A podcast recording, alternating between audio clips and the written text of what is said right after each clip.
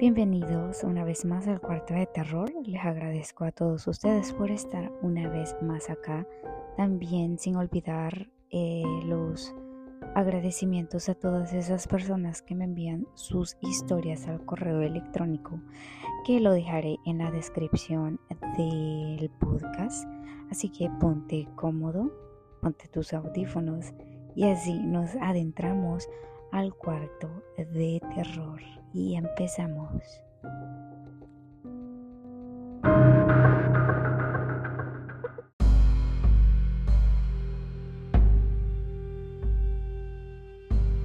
A la primera historia de la noche la llamaremos el taxi de la muerte.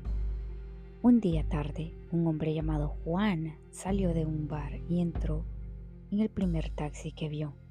El conductor, un hombre sombrío con ojos fríos, lo miró con una sonrisa macabra. Cuando el taxi se movía por las calles oscuras, mm, Juan notó que el conductor se dirigía a un lugar desierto y él le preguntó, ¿Dónde estamos? preguntó Juan, pero el conductor solo sonrió. De repente, el taxista se detuvo en un cementerio. El conductor se bajó y abrió la puerta de Juan. Vamos, Juan, esta es la parada, dijo con una voz escalofriante. Juan se negó a salir, pero el conductor lo sacó del taxi a la fuerza. Al mirar hacia atrás, vio que el taxi se desvanecía en la oscuridad y escuchó la risa del conductor como eco en el viento. Desde ese día se dijo que el taxista de la muerte recorre las calles de la ciudad, llevando a la gente a su última parada. Esta historia es enviada por Marixa y le llama El carro maldito.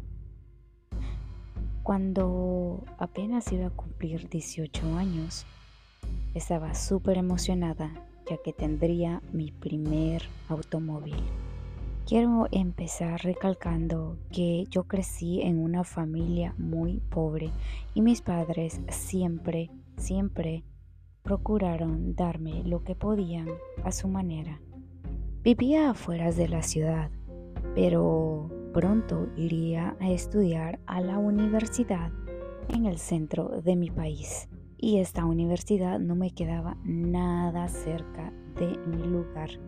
Mis padres me sorprendieron para mis 18 años con un carro rojo.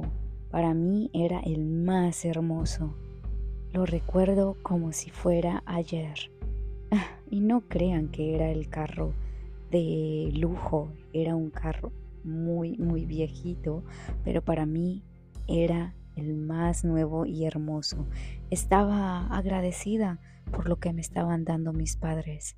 Y en esta nueva etapa, por supuesto, que estaba mucho más feliz, ya que viviría en la ciudad y sinceramente no conozco mucho a los alrededores y sería un poco difícil para mí moverme en autobús. Nunca les pregunté a mis padres cómo lo compraron o a quién se lo compraron.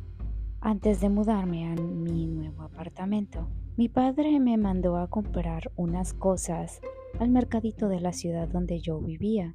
Y por supuesto que iba a usar mi bello automóvil rojo. Recuerdo que me subí y me sentí la mujer más afortunada. Pero, desgraciadamente, que todas esas buenas ilusiones se en menos de un minuto. Al entrar al automóvil sentí un frío extremo. Se me hizo extraño porque mi ciudad es muy calurosa, pero en ese momento no le tomé mucha importancia. Cabe recalcar que al lugar que iba no quedaba muy lejos de mi ciudad o donde yo vivía. Eran como aproximadamente 15 a 20 minutos. Ya estando en el lugar, me demoré quizá otros 20 minutos, pero al regreso ya había oscurecido. Al subir al automóvil sentí de nuevo ese frío, ese escalofrío que no sabía cómo describirlo. Era una sensación extraña. A los 10 minutos de ir manejando, sentía que alguien me veía y la sensación que alguien me acompañaba en el automóvil era muy extraña. Me daba temor ver por el retrovisor, pero dejé ese miedo atrás y me puse en postura y seguí manejando. Pero cuando trataba de concentrarme, algo, algo me distrajo. Pensé que solo había sido imaginación mía, pero cuando vi en el retrovisor por segunda vez, había una mujer sentada tras de mí. Di el frenón, no podía creer lo que había visto. Cuando volteé por segunda vez no había nada ahí. Al llegar a casa, asustada, mis padres me preguntaron que por qué había demorado tanto. En realidad, no quise decirles lo que había visto. Después de haberme comprado ese carro rojo hermoso para mí, no, no quería causarles ningún miedo o culpa. Debo de recalcar que mis padres son unas personas creyentes y me daba un poco de temor contarle lo que había visto esa noche. Así que decidí quedármelo yo sola y no decirle a nadie. Esa noche fue terrible para mí. Tuve pesadillas horribles con la mujer del retrovisor. Al siguiente día yo me sentía muy muy cansada, ya que los sueños fueron muy constantes. Me tenía que levantar temprano porque llevaría a mi padre al médico. Nos levantamos a eso de alrededor de las 7 de la mañana. Traté de olvidar lo que había visto la noche anterior, ya que teníamos una buena conversación con mi papá en el carro y me decía lo feliz y orgulloso que estaba de mí por entrar a la universidad y que me extrañaría, pero que así eran las cosas. Pero algo que lo hacía muy feliz a él era que me había dado mi carrito rojo y así él no estaría preocupado de mí viajando en autobús. Les prometo que se me había olvidado completamente lo que me había pasado la noche anterior, ya que entre chistes y una buena conversación con mi papá, completamente se me había olvidado. Pero volví a sentir ese frío escalofriante y dije, no voltearé, no voltearé a ver al retrovisor. Y soy una persona muy curiosa, así que volteé. Y sí, la volví a ver, solo que esta vez parecía mucho más escalofriante. Su cabello era largo, cubría su cara, y aunque no podía ver sus ojos, podía ver esa mirada penetrante. Di el frenón y mi papá me dijo, ¿qué te pasa? Pon atención, niña. Me sentía muy asustada por lo que había visto, pero no quería decirle nada a mi padre. Llegamos a la clínica y me bajé lo más pronto que pude. Mi padre solo se me quedó viendo un poco asustado y me dijo, con calma muchacha, con calma. Sinceramente la primera sensación que tuve de felicidad al subirme al carro por primera vez ya no era la misma. Tenía demasiado miedo al manejar el automóvil. Al terminar la revisión médica de mi padre, nos dirigimos al automóvil. Y es que todo el que maneja un automóvil sabe que en algún momento tiene que ver el retrovisor. Y ese era mi peor temor. De regreso a casa no vi nada. Pero con mi padre conversando, poco a poco, le pregunté que a dónde habían comprado el carro me dijo, ay mijita, se lo compré a un señor que conocí, muy buena gente. Le comentaba que tú pronto te irías a la universidad y que necesitarías un automóvil. Yo le comentaba a él que nosotros somos unas personas muy humildes y que me tomaría tiempo el comprarte uno. Y él sonriendo me dijo que tenía un carro en su cochera y que me lo daría en muy buen precio. y la verdad, hija, que sí, el precio estuvo muy, muy bueno. Y hablando la verdad, se me hizo un poco extraño, ya que el carro está en muy buenas condiciones. Eso sí, me dijo él que le había hecho algunos cambios y algunas pocas restauraciones. Yo le agradecí a mi papá por hacer ese esfuerzo y comprarme ese carro. mientras escuchaba la historia de cómo me había comprado el automóvil, eh, sinceramente no sentí nada extraño. Llegamos a casa y al caer la noche, ahí es cuando pasaron cosas extrañas en mi habitación. Cuando me preparaba para dormir, del closet, de la nada, escuché unos tipos rasguños y un sonido como que si alguien se ahogaba. Me asusté demasiado y salí corriendo a la sala, gritándole a mis papás que algo había en el closet. A lo que mi mamá respondió, ay mija, algún animal se ha de haber metido en el closet. Mi papá fue a revisarlo y no había nada en ese closet. Me fui a la cama con mucho miedo.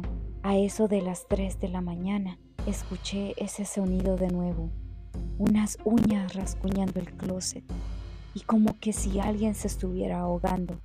Era ella, estaba ahí, era la mujer que yo veía en el retrovisor de mi automóvil. Me veía y esta vez su cabello no lo tenía en su cara. Podía ver en su mirada que representaba mucho dolor. Grité y mis papás llegaron inmediatamente. Les conté toda la historia, lo que había visto en mi coche y que eso que se me aparecía en mi coche estaba ahora en mi habitación. Mis padres, asustados, pero trataron de calmarme, me dijeron que a lo mejor había sido una pesadilla. Yo por supuesto que les dije que no, que era la misma mujer que yo veía en el retrovisor. Al amanecer, mi padre en el desayuno me dijo que necesitaba hablar conmigo. Hija, hay algo que no te he contado. El señor que me vendió el coche me dijo de que su precio era muy cómodo, ya que él necesitaba deshacerse de ese carro. Le pregunté que cuál era la razón me dijo que un año atrás había regalado ese carro a su hija, ya que se había graduado de enfermera. Me contaba que de regreso a casa se sentía muy cansada, ya que había tenido una jornada muy larga. Esa noche le habló a él y le dijo que sus ojos se le cerraban. Él le dijo que se parara en un lugar seguro y que durmiera por lo menos unos 15 a 20 minutos y que él estaría en todo este momento en línea, donde ella le respondió, no te preocupes papá, yo te llamaré cuando despierte. Por supuesto, el padre no estaba de acuerdo, pero aún así él dice que accedió. Pasó media hora, una hora, dos horas, y él se empezaba a preocupar. Le llamaba al teléfono a su hija y ésta no respondía así que decidió ir en busca de ella. A mitad de carretera vio muchas patrullas y ahí estaba el carro rojo de su hermosa hija.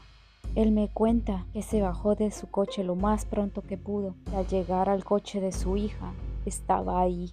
Los agentes lo detuvieron y le preguntaron que quién era él, donde él respondió que era el padre de esa chica. Le dijeron que lo sentían mucho que el carro había sido reportado, ya que había una chica dentro de él, ya obsisa, ya que había inhalado grandes cantidades de monóxido de carbono, y es por eso que él necesitaba deshacerse de ese carro, ya que le traían muy malos recuerdos. Yo le dije a mi padre que quizá yo veía a esa chica y que ella aún no estaba en paz. Yo de mi parte no supe qué hacer y le dije a mi padre que vendiéramos el coche rojo. Esa noche mis padres prendieron una vela y oraron por el alma de esa chica.